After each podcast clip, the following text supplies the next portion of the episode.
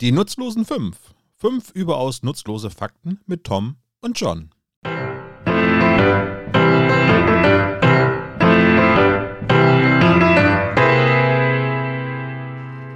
Hallo und herzlich willkommen zu fünf. Fünf überaus nutzlose Fakten. Mein Name ist Tom und ich begrüße John Allen. Hallo Tom, ich bin John. Hallo John, ich bin Tom. Oh mein Gott, es, geht, es ist jetzt es, gut los. Es ist jetzt schon cut, cutwürdig. ähm, John, wir sind Freunde, wir kennen uns aber noch gar nicht so lange. Das stimmt. Aber als wir uns kennengelernt haben, war das so ein Moment des, ich habe das Gefühl, ich kenne diesen Menschen schon mein ganzes Leben. Ja, es, es gibt so diese, diese Menschen, ne, die triffst du und dann, dann, dann connect oder dann klickt das so instinktiv, automatisch. Und wie immer, wenn zwei äh, Typen sich kennenlernen und feststellen, sie verstehen sich, sagen sie sofort, wir brauchen einen Podcast. Absolut. Ich habe mir, ähm, äh, mir gerade ein neues Mikrofon gekauft, auch zum Podcasten. Und ich ging in dieses Musikgeschäft und sagte, ich hätte gerne das Mikrofon. Und der Typ sagt, ach, machen Sie auch einen Podcast. so, das ist so, das scheint so das Ding zu sein im Moment. Ja, irgendwie, wie gut, die Leute sind jetzt gerade viel zu Hause. Hm. Ähm, so, äh, ne, wir, Zeit der Aufna Zeitpunkt der Aufnahme ist eben 2020.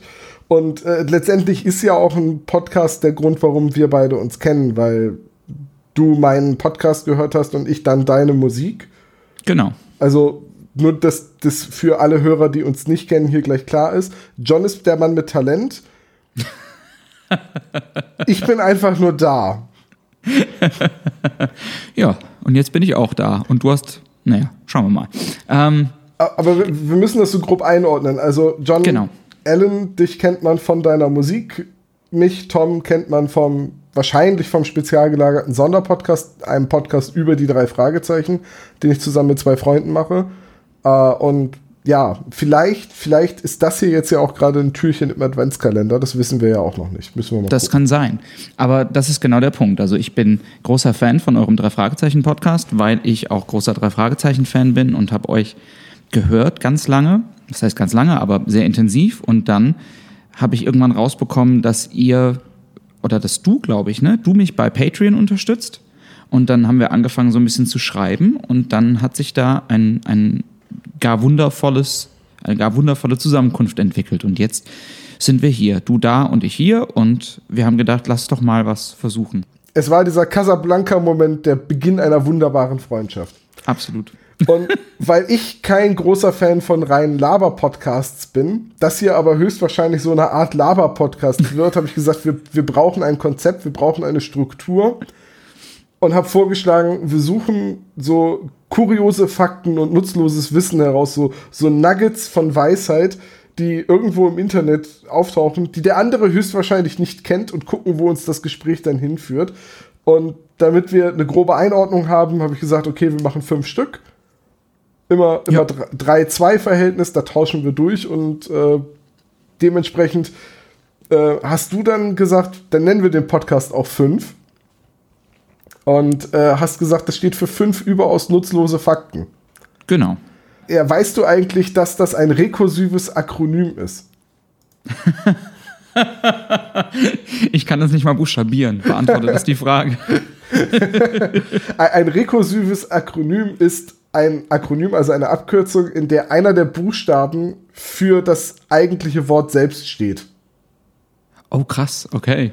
Ja, zum Beispiel PHP, das stand für Personal Homepage früher, steht heute für Hypertext Preprocessor, wobei es quasi dafür steht, PHP ist ein Hypertext Prepro- äh, Preprocessor.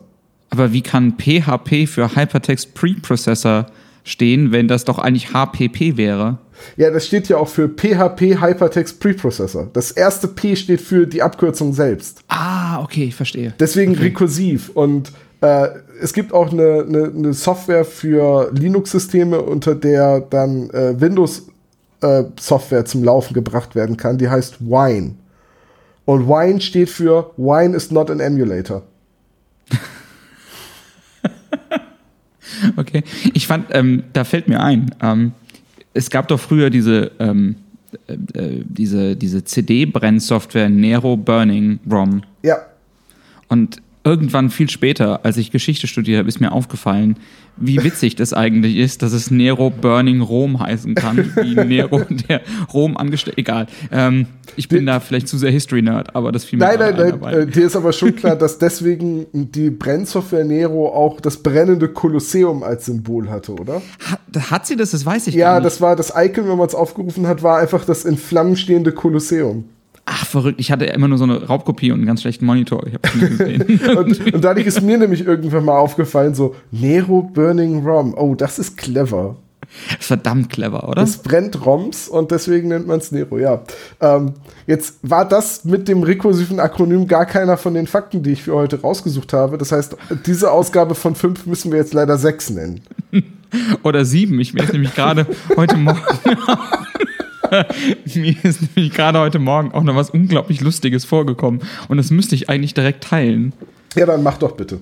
Okay, äh, ich habe nämlich heute Morgen ähm, äh, gehört, dass die Gesundheitsbehörde in New Jersey die Leute zu Abstand bringen will, indem sie nicht sagen, haltet sechs Yards Abstand, sondern haltet One Springsteen.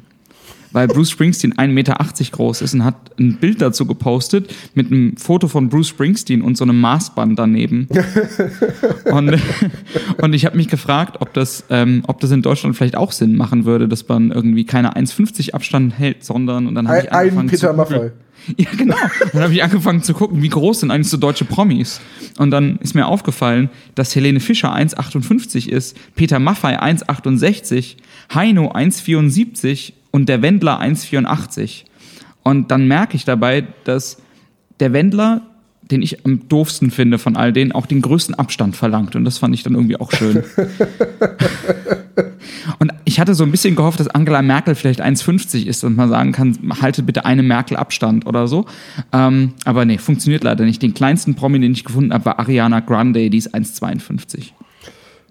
Okay, gut. Äh, ich finde es aber schön, dass man mit Schlagersängern rechnet. So. Ja, ich wollte irgendwas nehmen, was einem vielleicht halbwegs peinlich ist. So, ich dachte eigentlich, mein erster Gedanke war, halt mal einen Heino Abstand. Nee, man, Aber- man, das ist andersrum. Man sagt immer, halt mal einen Wendler Abstand, du Heino. nee, aber beim Sonst- Ernst, also ein Wendler Abstand, das wären ja, also bei mir wären das so 400, 500 Kilometer. Ja. Okay, gut. Äh, also, äh, herzlich willkommen zu sieben, sieben Fakten. ah, das ist eine wunderschöne Geschichte mit, mit New Jersey. Jetzt ist wirklich die Frage, lassen wir jetzt was anderes dafür raus, was wir recherchiert haben, oder äh, sind das Bonusfakten? Ich glaube, das sind Bonusfakten. ja, Bonusfakten bei der ersten Episode und so. Auch deswegen, weil ich auch so gar nicht wusste, wie ich mich genau darauf vorbereiten soll. Also ich habe zum Beispiel für mich zwei, äh, so zwei Sachen rausgesucht, die man tatsächlich so ein bisschen auch aufbauschen kann und die vielleicht so auch das Potenzial haben, ein bisschen länger zu sein. Deswegen weiß ich gar nicht, wie sich das so auch verhält mit dem, was du rausgesucht hast. Das ist ja das Spannende, dass wir auch nicht wissen, was wir tun. Ich, ich glaube, das ist bei mir so ungefähr das Gleiche, weil das sind. Ich, ich habe so ein bisschen dieses, äh, ich habe Dinge rausgesucht, wo ich sage, das finde ich ganz interessant. Aber es kann natürlich sein, dass wir sind ja so, was unseren Bildungshintergrund angeht, sehr unterschiedlich. Äh, du, du bist Geisteswissenschaftler, kommst aus der Geschichte.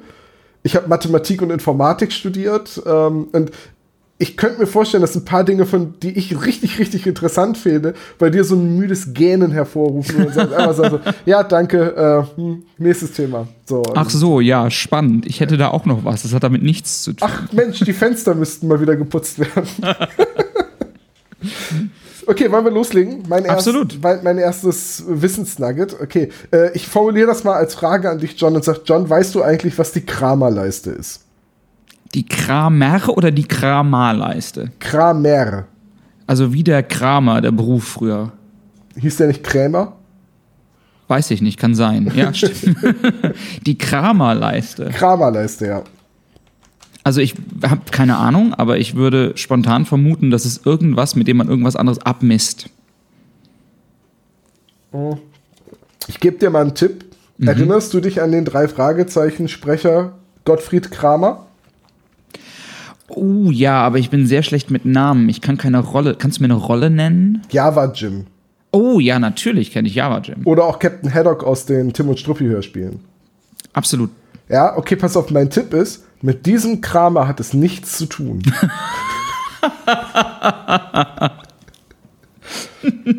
Weißt du, was mir dabei einfällt? Was denn? weiß gar nicht, ob das jetzt okay ist, einfach so in die, in die Geschichte zu fallen. Aber ich hatte, ich hatte, ich hatte einen, einen Biologielehrer, ähm, der mit uns eine Klausur geschrieben hat in der Oberstufe damals und der, es ging um das Fortpflanzungsverhalten von, ich glaube, Amöben.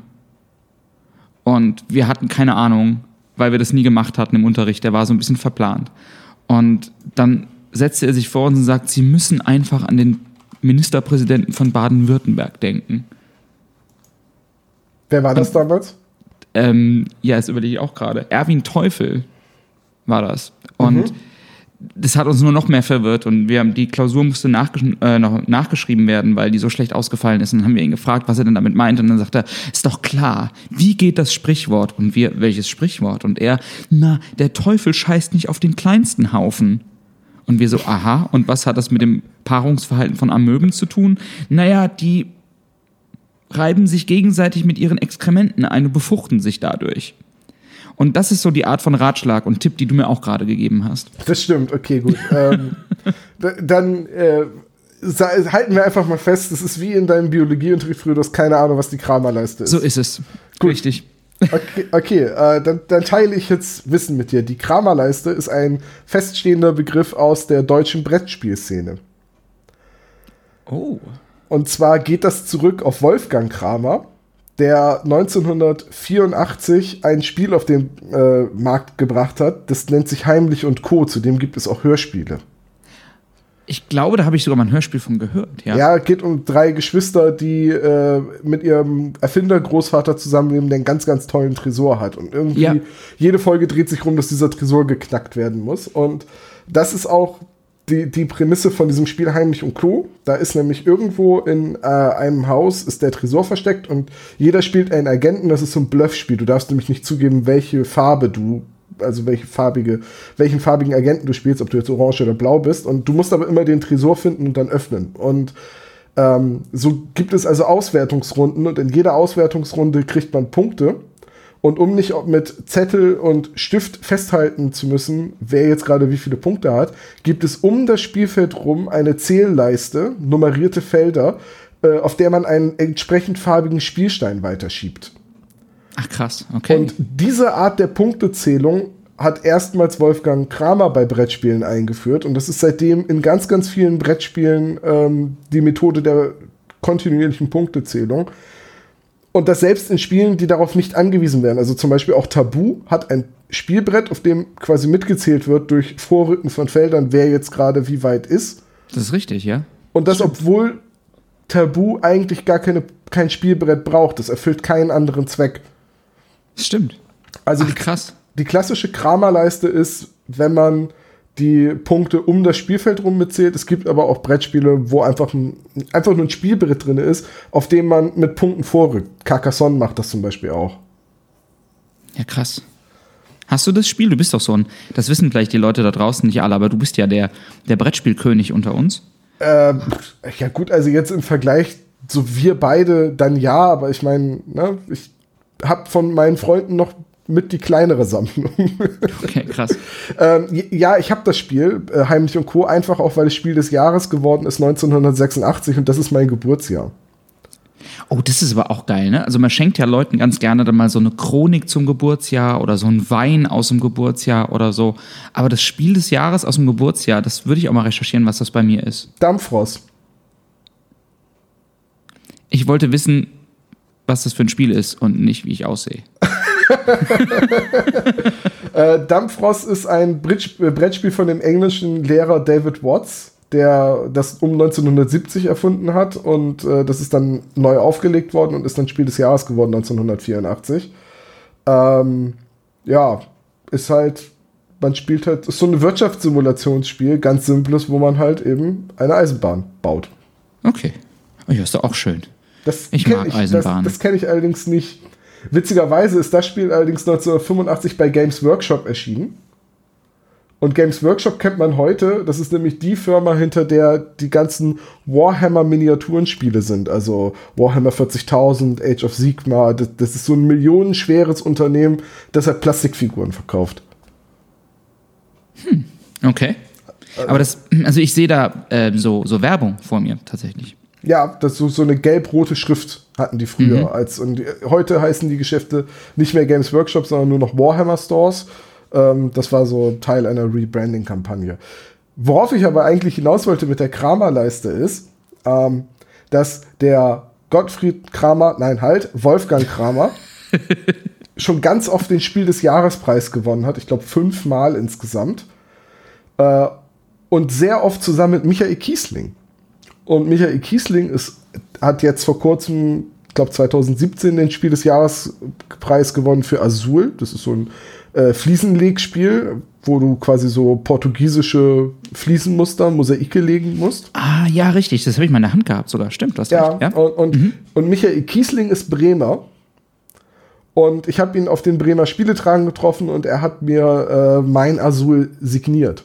Oder ich sollte besser sagen, unser Azul ist nämlich nicht meins, es gehört meiner Freundin. Also eigentlich das Azul deiner Freundin. Ja, äh, aber ich, ich bin so an dem Punkt unserer Beziehung, wo es mehr so unsere Brettspielsammlung ist, weil das wäre furchtbar schwer, alles auseinander zu sortieren. Also eigentlich ihr Azul, aber ich habe es uns unterschreiben lassen so.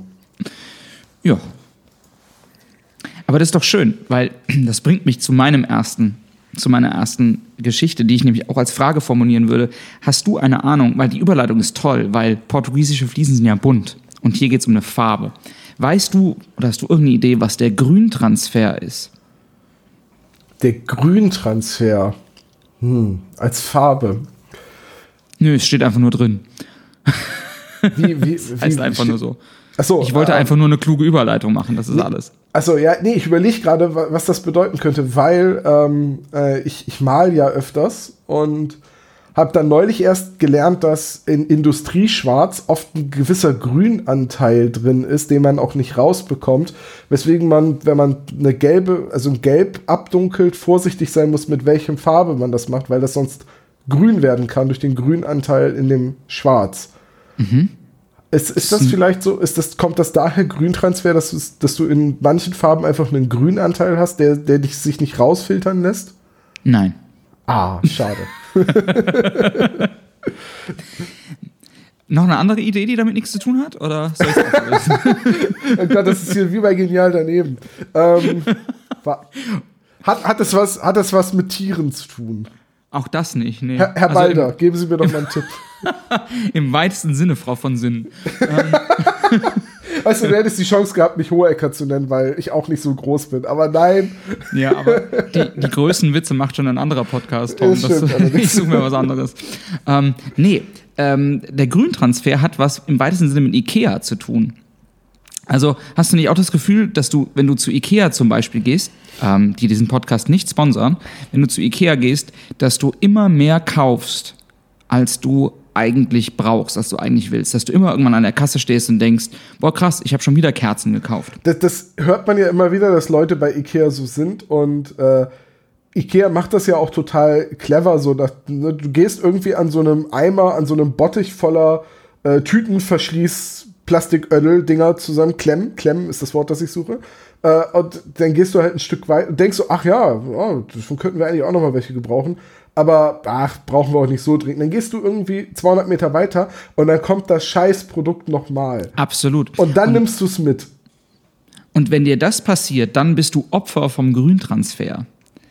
Ähm, der Grüntransfer geht zurück auf einen österreichischen ähm, Architekten namens Viktor Grünbaum, der 1938 in die USA emigriert, als die Nazis Österreich annektieren und ähm, der unter anderem an der Konstruktion von Fort Worth beteiligt ist, aber der dann in den frühen 50ern beauftragt wird, in Minnesota das erste Mega-Einkaufszentrum der USA zu gestalten. Und seine Idee die er dafür hat, ist total revolutionär, weil er will die Umgebung gezielt so gestalten, dass der gemeine Besucher vergisst, weswegen er eigentlich gekommen ist, um sich damit zu Impulsivkäufen hinreißen zu lassen. Das heißt, der Grüntransfer ist quasi heute ein integraler Bestandteil von Verkaufsstrategie. Der baut dieses, der baut dieses Einkaufszentrum und macht es total schön und mit Restaurants und mit Wasserspielen und mit Food Courts und inklusive den herumhängenden Teenagern, die irgendwo festgeschraubt werden und Air Conditioning und allem Pipapo. Und es ist gezielt so aufgebaut, dass wenn du als Kunde reingehst, du so überwältigt bist von diesen ganzen Farben und von diesem ganzen Bohai, was passiert, dass du impulsiv Sachen kaufst.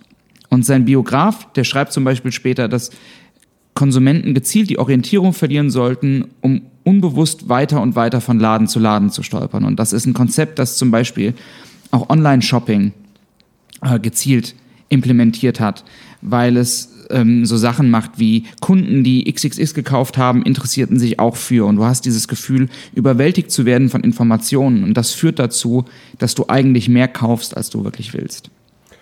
Ist das denn ein äh, Effekt, der bei dir, der du dieses Wissen hast, noch greift? Oh, total. Okay, ich, weil da, da sind wir dann, glaube ich, unterschiedlich. Weil bei, bei, mir ist es tatsächlich so, wenn ich, ähm, also das, das hast du ja auch im Internet ganz viel durch diese Tracking-Cookies und Werbe-Cookies, dass du irgendwie, du guckst dir ein Produkt an ja. und dann gehst du zum Beispiel auf Facebook oder YouTube oder irgendeine andere Seite, die, die halt Werbung schaltet und die halt auch über diese Tracking-Cookies arbeitet und dann kriegst du Werbung von genau diesem Produkt, weil die Seite, die Firma, bei der du vorher äh, im Online-Shop gestöbert hast, halt Annoncen bei Facebook, Social Media Plattform XY gekauft hat. Und dann siehst du immer genau das, was du dir gerade angeguckt hast und es wird da beworben. Und das, das, richtig, ja. das führt bei mir dazu, dass ich den Artikel nicht kaufe. Ich glaube, das funktioniert bei mir auch nicht so. Aber was bei mir total funktioniert, ist, dass wenn ich also ich bin so ein klassisches Buchhandlungsopfer. Wenn ich in eine Buchhandlung gehe, dann gehe ich da nicht ohne Buch raus, obwohl ich eigentlich nur gucken wollte oder so. Also das passiert mir zum Beispiel.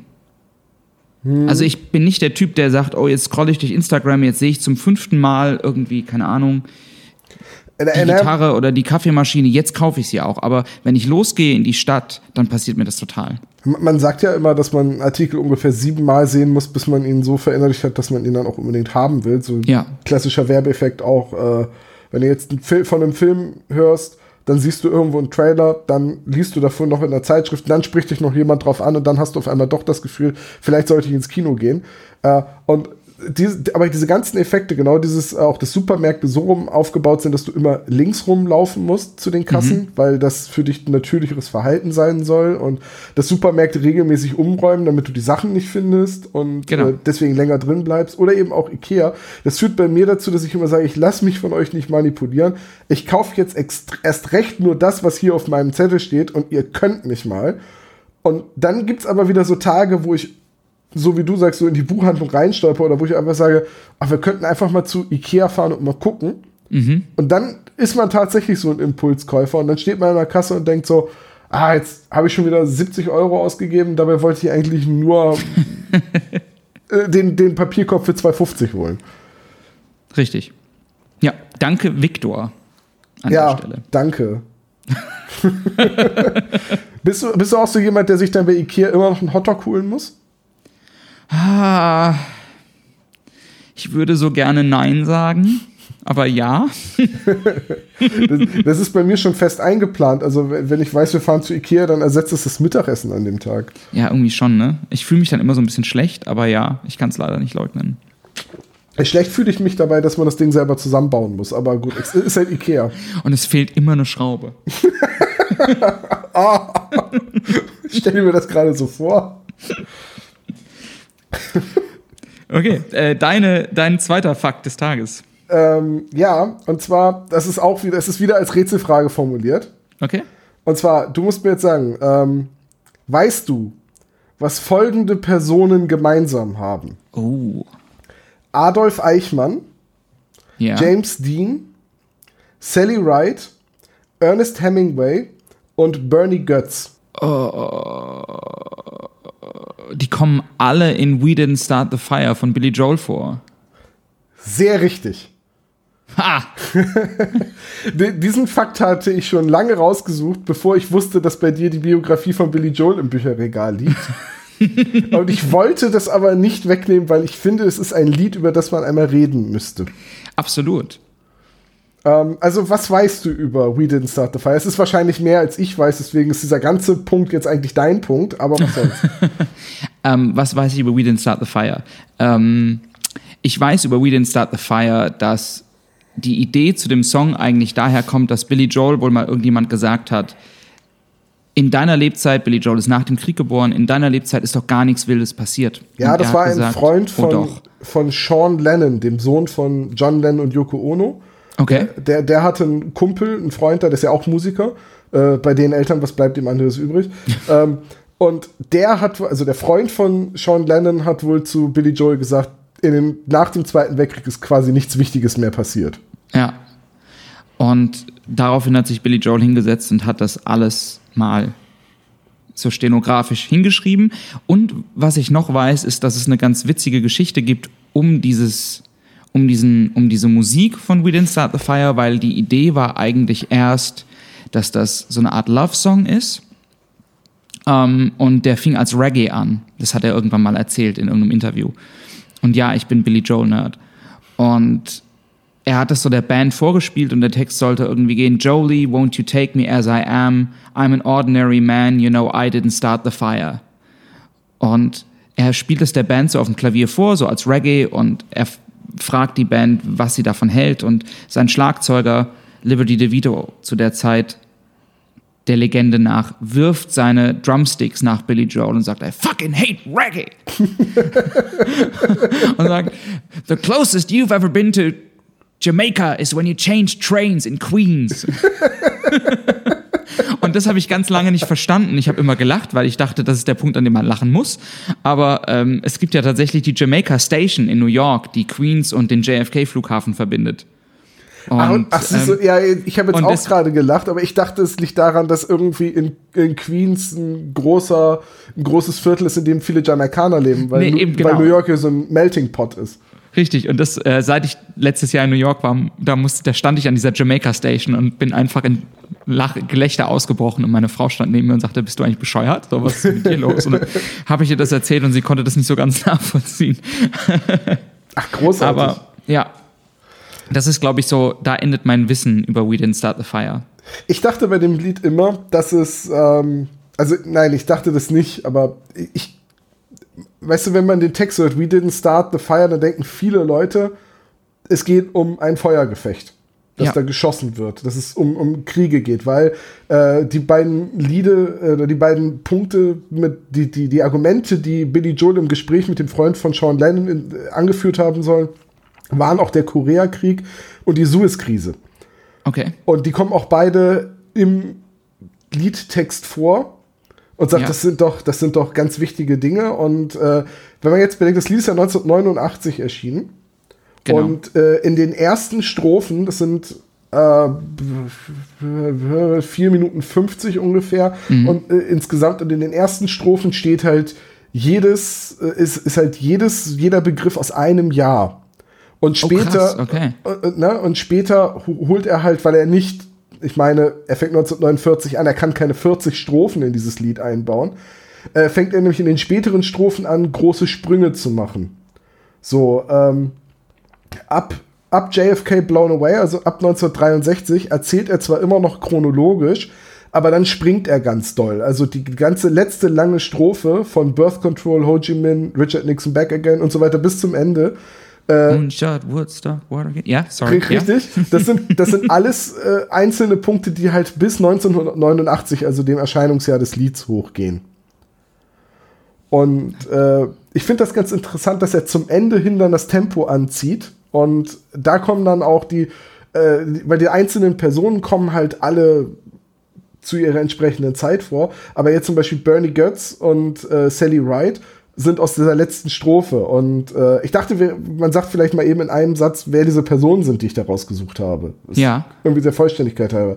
Äh, Sally Wright, weißt du? Nee, nicht, nicht ad hoc. Erste US-Amerikanerin, die ins Weltall geflogen ist.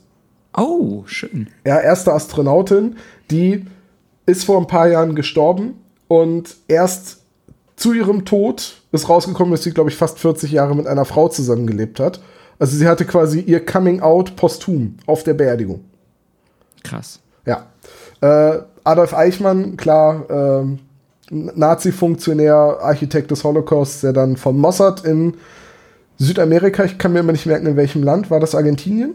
Im Zweifelsfall war es immer Argentinien oder wegen Chile. Der Ratten, wegen der Rattenlinie, ja. Nee, ich glaube, es war, ich glaube, es war Chile. Ja, jedenfalls ist der vom Mossad entführt und äh, öffentlichkeitswirksam hingerichtet worden 1962. Deswegen taucht er dann auch in dem Text von We Didn't Start the Fire auf. Ne? Äh, wen haben wir noch?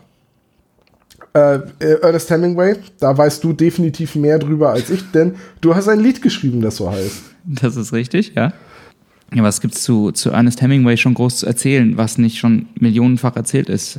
Hemingway ist einer der großen Autoren des 20. Jahrhunderts, der vollkommen zu Unrecht oftmals so ein bisschen in der breiten Öffentlichkeit reduziert wird auf die kleine Novelle Der alte Mann und das Meer, wo er doch so viele andere großartige Sachen geschrieben hat, der aber auch Boxer war und der Kriegsberichterstatter war und der als Journalist gearbeitet hat, der großer Stierkampf-Fan war, was ja ziemlich umstritten ist, glücklicherweise heutzutage, ähm, der lange in Spanien gelebt hat und in Afrika, der darüber viel geschrieben hat und der ganz, ganz starke Depressionen hatte und sich am Ende dann das Leben genommen hat, weil er sich selbst nicht mehr ertragen konnte. Ganz tragische Figur, die einen großartigen Humor hat. Ähm, mir fällt eine Geschichte ein, ich erzähle ja immer bei meinen Shows ein bisschen über Hemingway. Tatsächlich gibt es eine Geschichte, die ich bei, noch nie bei einer Show erzählt habe. Vielleicht erzähle ich die hier einmal. Ähm, der Grund, warum ich die noch nie bei einer Show erzählt habe, ist, weil ich mir nie sicher bin, um welches Buch es geht. Ich glaube, es geht um Fiesta, The Sun Also Rises, aber ich bin mir nicht ganz sicher. Und Hemingway ähm, ist sich nicht ganz sicher, wie er das beenden soll. Er hat irgendwie schon 15 bis 20 verschiedene Enden geschrieben zu dem Buch und ist mit keiner so richtig zufrieden und schickt die einem Freund, der auch Schriftsteller ist und ähm, der Freund schreibt ihm zurück, dass die Enten alle nichts taugen und dass er ein besseres geschrieben hat. Und ähm, Hemingway liest sich das Ende des Freundes durch und setzt sich an seine Schreibmaschine und schreibt jedem Freund einen Antwortbrief, der aus zwei Wörtern besteht. Fuck off.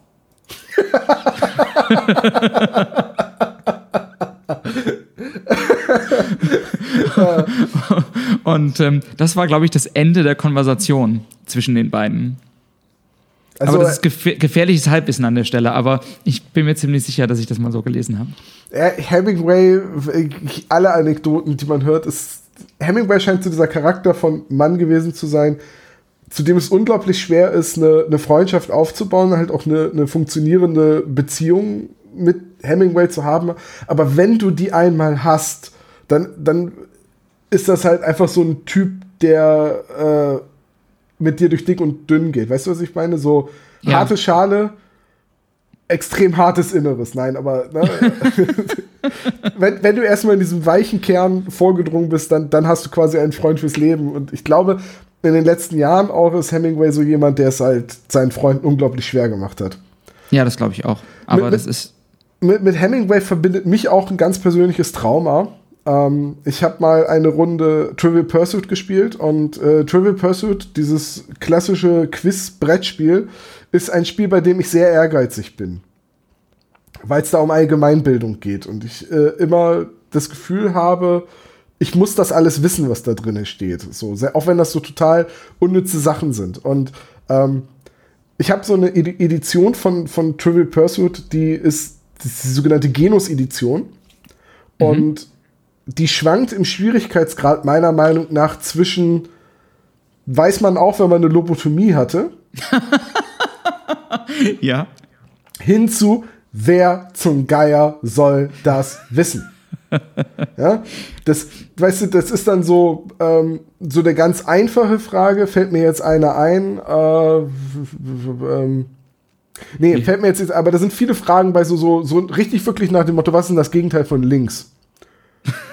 Wie heißt Rudi Völler mit Vornamen? Rudi Völler. Rudolf oder Wolfgang. Ähm, und, und, und, dann gibt es aber so Fragen wie, welche Vogelart äh, ist die schnellste? Oder äh, welcher Vogel ist, ist, oder legt die weiteste Strecke ähm, bei, bei der jährlichen Migration von Nordhalbkugel zu Südhalbkugel zurück. Und dann, dann reicht es nicht zu wissen, dass es eine Schwalbe ist, sondern du musst wissen, dass es die Küstenseeschwalbe ist. Alter Verwalter. Und wenn dann die Frage schon losgeht, mit welcher russische Komponist, ne, reicht schon. Tschaikowski. Ja, Immer Tschaikowski. Es sind dann auch noch die, man nicht kennt. Und, bei, und es gab eine Hemingway-Frage. Äh, tatsächlich hatte ich neulich die Frage, äh, welcher US-amerikanische Schriftsteller starb in Ketchum, Idaho. Vielen Dank für dein Lied. Ähm, Gerne. und äh, tatsächlich aber hatte ich da einmal die Frage, in welchem Buch verarbeitet Ernest Hemingway seine Erfahrungen aus dem spanischen Bürgerkrieg? Gibt es da Antwortmöglichkeiten? Nein. Okay, dann ist das jetzt eine Frage an mich? Oder Vielleicht, ich dachte, du weißt es wahrscheinlich.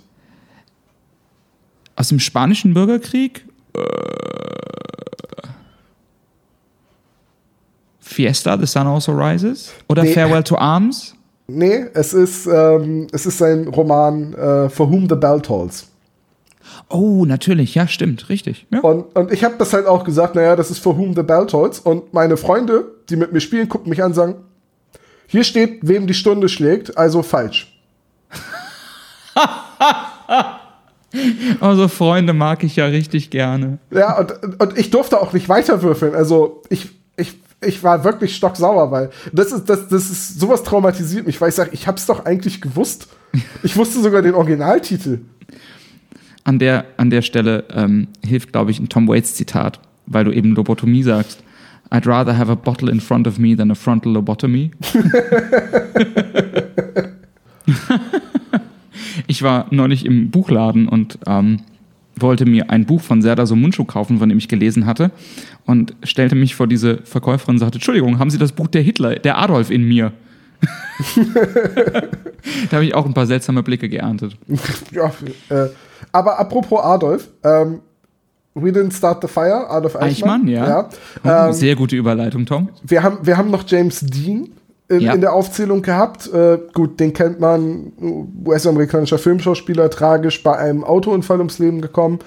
Äh, mit 24 Jahren, also äh, drei Jahre hätte er noch Zeit gehabt, um in den Club 27 einzutreten. Und äh, ich habe keinen James Dean-Film jemals gesehen. Ist nicht meine Zeit. Ich habe auch keinen James Dean-Film James Dean Film jemals gesehen. Aber ich denke immer, das ist was, was man gesehen haben sollte. Also Ja. jenseits von Eden oder, oder die Halbstarken oder sowas. Ähm, jetzt, Wie wo wir drüber reden. Wie hieß der denn? Hieß der nicht, äh, vergib ihnen, denn sie wissen nicht, was sie tun? Denn sie wissen nicht, was sie tun, ja. Ja, und der hieß im Englischen Rebel Before the Cause. Und, und, und Rebel Before the Cause ist auch so ein, ähm, das ist ja so ein Idiom geworden, diese Bezeichnung. Also, das Aber ist ja, im, im Deutschen ja auch. Sagt man das im Deutschen? Ja, Rebell wusste- ohne Grund? Nee, das nicht, aber ähm, die Übersetzung eben, denn sie, äh, er wusste nicht, was er tat oder sowas, ist doch auch so ein. Ach so, ja. Oder war das vielleicht vorher da und der Film wurde danach benannt und im Das- Englischen ist es umgekehrt? Das wäre mal interessant, das rauszufinden. Aber ich glaube, James Dean ist letztendlich ein Schauspieler, der durch seinen frühen Tod so legendär geworden ist. Ja. Ich habe sehr wenig Ahnung von, von James Dean, aber jeder kennt den Namen irgendwie, ne? Dieses berühmte Bild, er mit dieser Pomadenfrisur und der Lederjacke quasi. Und der, Der- Zigarette im Mundwinkel, ne? Der, der mustergültige Greaser, Ja. so in den 50er Jahren. Äh, und wen hatte ich noch ausgesucht? Bernard Götz. Und das ist der einzige, ich würde sagen, nicht prominente in dieser Aufzählung. Bernie Götz? Ja. Ja. Weißt, weißt du, wer Bernie Götz ist? Oh, hilf mir. Ich, ich wusste es mal. Warte, warte, warte, warte, warte, warte, warte, warte. Hat vielleicht was mit der Jamaica Station zu tun. Hat er nicht. War das nicht so ein. War das nicht ein Mörder oder sowas? Hat er nicht irgendwie Leute. Prin- Also, Im Prinzip ein Selbstjustizler. okay. Er fühlte sich von, äh, ich glaube, vier oder fünf schwarzen Jugendlichen 1984 in der U-Bahn bedrängt. Also die Geschichte ist, die haben ihn wohl, haben ihn wohl umringt und haben ihn um 5 Dollar angehauen und sie haben das als Betteln wahrgenommen, er hat es als Raubüberfall wahrgenommen. Und weil er schon mal überfallen wurde, war er mittlerweile im Besitz einer Feuerwaffe. Äh, die hat er dann noch gezogen und hat alle vier, alle fünf angeschossen. Ach krass. Und danach ist er im Gespräch mit dem ähm, Schaffner getürmt, hat sich, ist nach Hause gefahren, hat sich Sachen geholt, hat äh, dann eine Tour durch Neuengland gemacht, also ist mehrere Tage durch Neuengland getourt und immer unter falschen Namen in diversen Hotels abgestiegen, hat zuerst seine Klamotten verbrannt, hat den Revolver auseinandergeschraubt und die Teile im Wald verteilt, damit halt auch die Waffe nicht mehr bei ihm gefunden werden kann. Äh, er ist aber trotzdem ermittelt worden und hat sich dann irgendwann gestellt und ähm, ist dann auch, ich glaube, im ersten Verfahren freigesprochen worden äh, weil er sich ja quasi ne, legale Grenze der Selbstverteidigung. Das gab dann eine Debatte in den, äh, in den USA. In einem Zivilprozess ist er allerdings von dem einen Angeklagten, der nach dem äh, angeschossen werden querschnittsgelähmt war, ähm, zu einer ja, zivilrechtlichen Schadensersatz, also Schmerzensgeldzahlung verurteilt worden. Bei einem Mord. Ne, er hat niemanden von denen getötet. Ich glaube, er, Ah, hat, okay, ich glaube, er hat okay, sie nur okay. alle angeschossen. Er wurde aber angeklagt wegen versuchter Mord.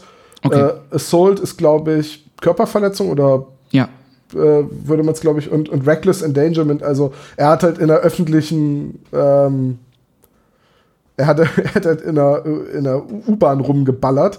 Äh, er, er war allerdings so ruhig und so cool und gefestigt in der Situation, dass er, nachdem er vier Leute angeschossen hat, sogar noch die Umsitzenden gefragt hat, ob irgendjemand was abbekommen hat, der nicht, der unbeteiligt war. Ich wollte gerade sagen, also du hast ja auch eben diesen Halbs im Halbsatz gesagt, er ist danach, nach der Tat und dem Gespräch mit dem Schaffner geflohen. Ja, Und ja, das finde ich halt, das finde ich halt am allergeilsten, dass du irgendwie um dich ballerst und dich dann zum Schaffner drehst und sagst, was hatten Sie heute Morgen so zum Frühstück? so, Nee, also- also, also der Schaffner hat ihn wohl angesprochen und gefragt, äh, Entschuldigung, können Sie das bitte unterlassen? tut mir leid, die, die anderen Fahrgäste fühlen sich lärmbelästigt. Also entweder Schalldämpfer, Ist ja ein interessantes äh, Automatikgewehr, was Sie da haben. Welche Marke ist das? Das möchte ich mir auch zulegen. Dann werden Shopping-Tipps verteilt. Super, ja. äh, ja, also, nee, der, der Schaffner hat ihn wohl angesprochen, was passiert sei, und er hat ihm wohl, Es ist doch klar, da liegen Leute blutend auf dem Boden, Kollege. ja, ja, aber er, er hat ihm dann gesagt, ja, ähm, die, die wollten mich ausrauben und ich bin schon mal ausgeraubt worden, deswegen habe ich ein, immer einen Revolver bei mir und, ähm, ja, hab deswegen die hier alle mal über den Haufen geballert. Ah, die Freiheit, die ich meine. Apropos Schusswaffen. Dann habe ich noch eine Geschichte für dich, weil du bist ja Tabletopper und ich kenne deine Faszination mit Militärfiguren. Und deswegen habe ich ein bisschen recherchiert und habe eine unglaublich absurde Militärgeschichte gefunden. Ich liebe absurde Militärgeschichten. Siehste, dachte ich mir doch, dass das für dich ist. Und das ist wirklich was, was an Absurdität nicht zu überbieten ist. Es geht um Alison Digby Tatham Water. Schon mal gehört? Klingt vom Namen her nach einem Briten. Und jetzt würde ich, und, und es gibt eine Menge, ähm, es gibt eine Menge sehr abgefahrene Geschichten um britische Soldaten. Äh, wie hieß der Tatham? Alison Digby Tatham Water. Das ist nicht der Typ, der mit dem Dudelsack im Zweiten Weltkrieg gekämpft hat, oder? Nein. Okay. Aber fast. ist es der Typ, der nur mit einem Kavalleriesäbel in die Schlacht gezogen ist? Nein. Okay, dann, dann sag's mir bitte. Okay, also Alison Digby Tatham Water ähm, wird, kommt 1917 auf die Welt. Sein Vater ist im Ersten Weltkrieg zu der Zeit. Der überlebt zwar den Krieg, der Vater stirbt aber wenig später an den Spätfolgen deutscher Gasangriffe. Deswegen wird ähm, Allison kriegt so einen natürlichen Hass auf Deutsche mit.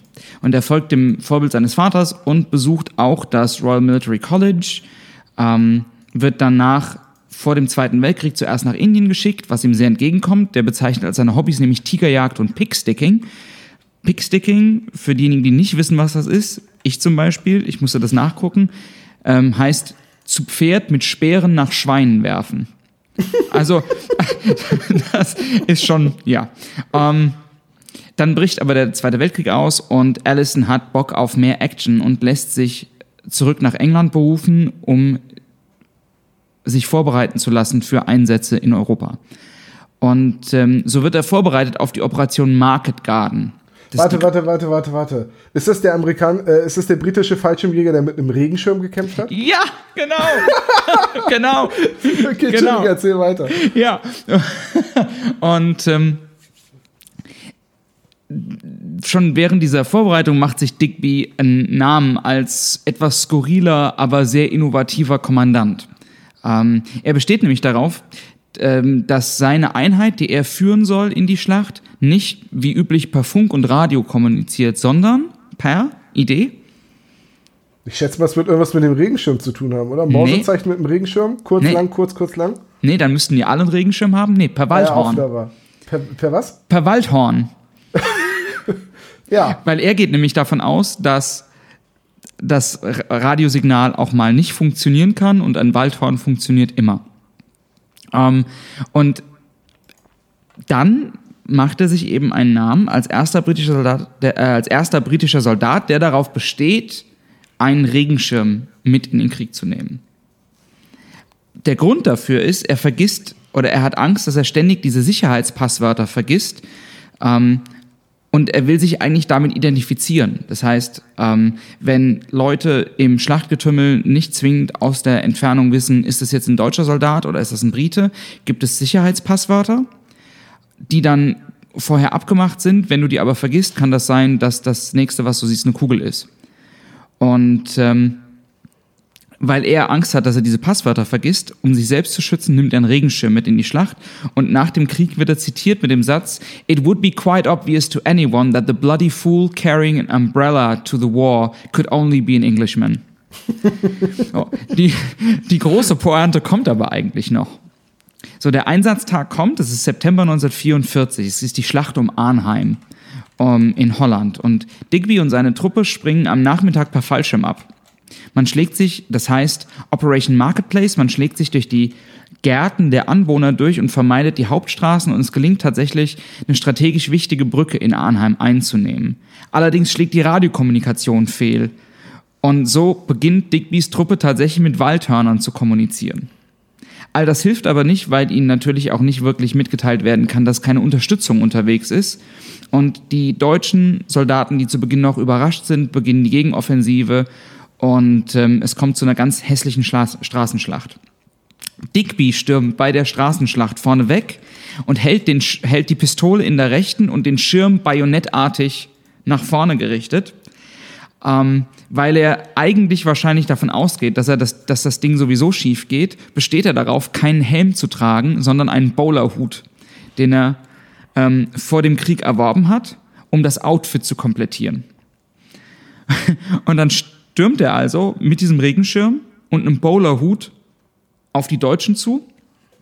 Und der Legende nach erobert er sogar ein deutsches Militär, äh, Militärfahrzeug, indem er einem deutschen Soldaten durch diesen Sicherheitsguckschlitz so fest ins Auge sticht mit seinem Regenschirm, ähm, dass er den Wagen freiwillig hergibt.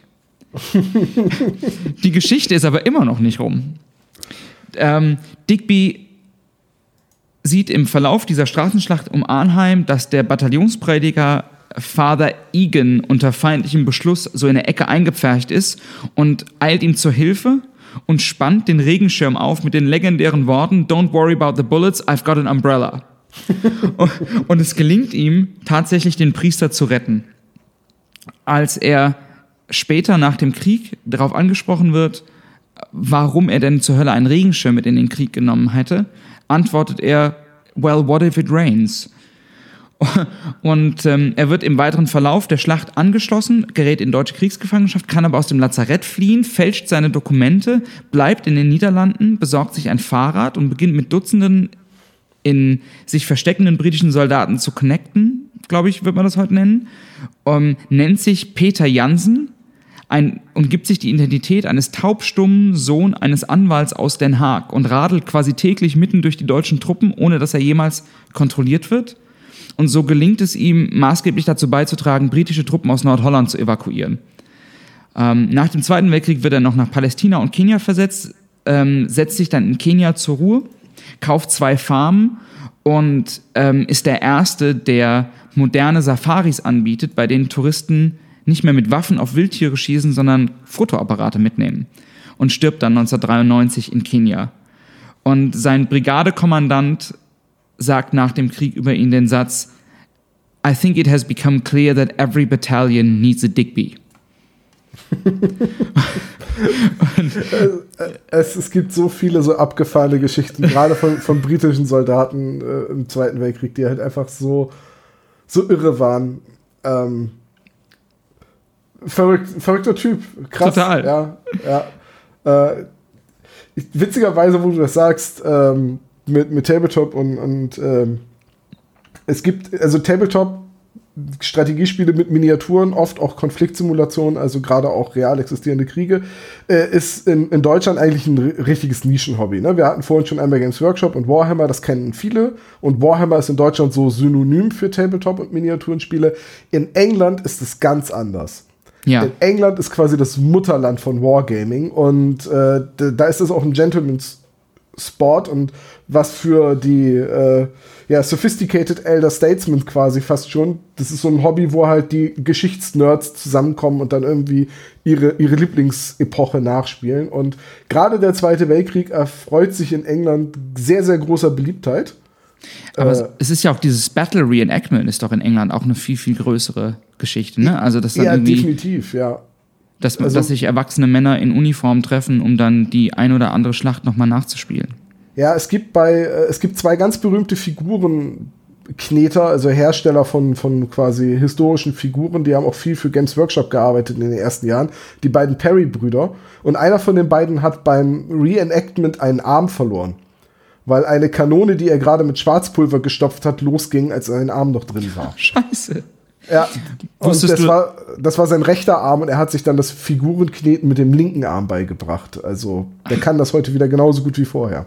Wusstest du, dass Terence Hill mal einem, ähm, einem Extra beim Drehen einer Prügelszene aus Versehen beinahe den Schädel gebrochen hat, weil er sich zur falschen Seite gedreht hat und nicht den präparierten Stuhl, sondern einen richtigen Stuhl gegriffen hat, um ihm den Extra über den Kopf zu ziehen. Kann mal passieren. Ja. Wenn du wüsstest, wie vielen Leuten ich schon fast den Schädel gebrochen habe, äh, weil ich den falschen Stuhl gegriffen habe. nee, was ich sagen wollte, ist, es gibt in, in England eine, eine Firma für historische Figuren, die heißt Warlord Games. Und von Warlord Games gibt es Digby als Miniatur zu kaufen. Ach, verrückt, okay. Das ist einfach ein Fallschirmjäger, der äh, einen Regenschirm hochhält. Großartig. Äh, findest, findest du solche Militärgeschichten eigentlich auch interessant? Weil dann suche ich fürs nächste Mal eine raus, die du wahrscheinlich nicht kennst. Ja, gerne. Also ich, absolut finde ich so Militärgeschichten interessant. Ich bin ja nicht so der Militärhistoriker. Ähm, aber diese ab, ganzen Absurditäten, die sich am Rande abspielen, die sind, die sind großartig. Und ja, du hast vollkommen recht, da gibt es bei den, bei den Briten einfach doch deutlich mehr als, bei den Deutschen. Aber ich sehe eben auch nicht den großen Humor bei den Nazis, muss ich da irgendwie auch zugeben. Also. Das, das stimmt schon, ja. Ähm, es gibt auch auf, auf deutscher Seite, ähm, oder es gibt grundsätzlich sehr beeindruckende Geschichten aus dem Krieg.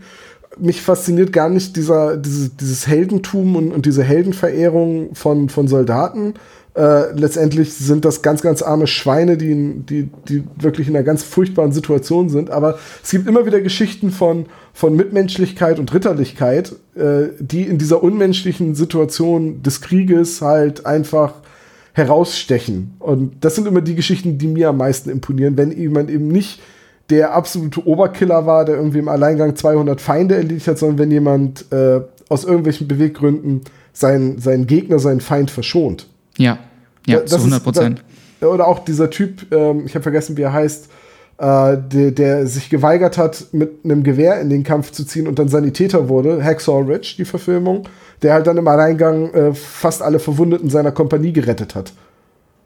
Es gibt ja auch diese Geschichte ähm, von Fußballspiel zwischen deutschen und englischen Soldaten The mitten Christmas im Truce. ersten, genau, Christmas ja. Truce mitten im Ersten Weltkrieg. Das ist auch sowas, was mich, was mich wirklich bewegt an der Stelle, weil das so, weil das aufzeigt, wie absurd das Ganze eigentlich ist. Ich habe gerade die Biografie von, von John Kerry gelesen, dem ehemaligen Außenminister von USA, der im Vietnamkrieg war und der 40 Jahre nach dem Vietnamkrieg nochmal in Vietnam war. Also der war mehrfach noch danach da, aber der 40 Jahre später ähm, einen Vietnamesen trifft, der im Vietnamkrieg auf das Boot oder das Boot versucht hat zu bombardieren, auf dem John Kerry stationiert war. Und John Kerry hatte mit diesem Typen, den er da trifft, ein direktes Feuergefecht. Und die treten sich gegenüber als beide 70-jährige Männer und fallen sich in die Arme und lächeln sich an. Und das zeigt eben einfach nur, und er schreibt in dem Buch ganz, ganz toll, dass er in diesem Moment, ähm, dass ihm in diesem Moment nochmal klar wird, dass es eigentlich unter Menschen keine Feinde gibt, sondern nur in der Politik. Also sehr verkürzt dargestellt. Aber Ja, das ja, ist ja, eben auch so ein Moment, wo du dann eben meinst, klar, genau was du sagst, Poli ähm, Polizisten, Quatsch. Soldaten sind die ärmsten Schweine an der Stelle. Es gab auch eine BBC-Dokumentation, die ähm, gerade äh, zu irgendeinem Jahrestag des D-Days, also der Landung der Alliierten in der Normandie, äh, amerikanische, britische und deutsche Soldaten zusammengeholt haben, die an Omaha Beach gegeneinander gekämpft haben. Also ich glaube, es waren dann Amerikaner. Äh, und, und die standen dann am Strand und dann sagte der, ja, ja, doch, ich erinnere mich, hier bin ich lang gelaufen. Und dann sagt der Deutsche, ja, ja, das ist ganz interessant, weil ich saß da oben in dem Bunker. Das heißt, ich habe auf dich geschossen. Ja. Ja, ja Mensch. So, Krass, und, ne? und, äh, und es gibt ganz viele Geschichten von Leuten, die sich quasi nach dem Krieg wieder treffen und dann Freunde werden. Ich suche da mal was raus. Also Ja. ähm, ich, dachte, ich dachte nur bei Digby erst, dass du Adrian Carton The Wired meinst. Äh, also ich habe die verwechselt, weil der Typ ähm, hat in beiden Weltkriegen gekämpft. Im Ersten und im Zweiten Weltkrieg ist mehrfach verwundet worden, hat einen Arm verloren, mehrere Finger, ein Auge und auf, angesprochen auf den Krieg sagte er, frankly, I quite enjoyed the war. Oh, Briten, ey. Das Understatement ist so schön. Das erinnert mich an eine kurze Geschichte, die habe ich noch. Und zwar, ich bin mit, ähm, wann war das, 1999, das erste Mal nach England gekommen. Eine Gastfamilie im Norden. Und ähm, ich bin 14 und spreche das, was ich für Englisch halte. Und ich bin total eingeschüchtert, weil im Norden in England reden die halt dann doch anders, als ich in der Schule gelernt habe, dass Engländer reden. Und es gibt das Barbecue in meiner Gastfamilie am ersten Nachmittag und der Opa ist da. Ähm, der ist inzwischen gestorben leider, aber der hatte einen sehr, sehr rauen Sinn für Humor, den ich als 14-Jähriger überhaupt nicht einordnen konnte. Und der guckt mich also an und der erste Satz, den er zu mir sagt, ist, So, you're the German boy. Do you have a granddad? Und ich wieder so, so, "Mm, yes. Und er sagt, then I never met him. I was artillery. Ich, äh, Und ich stand da, ich konnte es überhaupt nicht einordnen. Ja, das ist so, das ist so typisch britisch. Das geht gar nicht. Ah, ist das hart.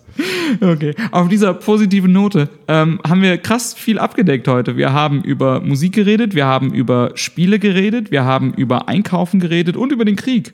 Ja, wow, okay. Ähm, wir, wir, haben, wir, haben, wir haben wirklich sehr viel in dieser ersten Episode abgedeckt. Ähm, ich, bin, ich bin sehr gespannt, wie sich das Ganze weiterentwickelt. Ich bin auch sehr gespannt auf das Feedback Ich auch. hier, hierzu. Und äh, ich suche fürs nächste Mal auf definitiv mindestens eine Kriegsgeschichte raus. Okay, ich versuche beim nächsten Mal keine Kriegsgeschichte rauszusuchen, sondern irgendwas Erheiternderes. ja, John, ich bedanke mich für das Gespräch. Es hat sehr großen Spaß gemacht. Absolut, Tom. Und äh, wir wiederholen das. Sollten wir, definitiv. Ähm, Ja, hab einen schönen Tag und äh, Ja, ja, du auch. Ade. Ciao, ciao.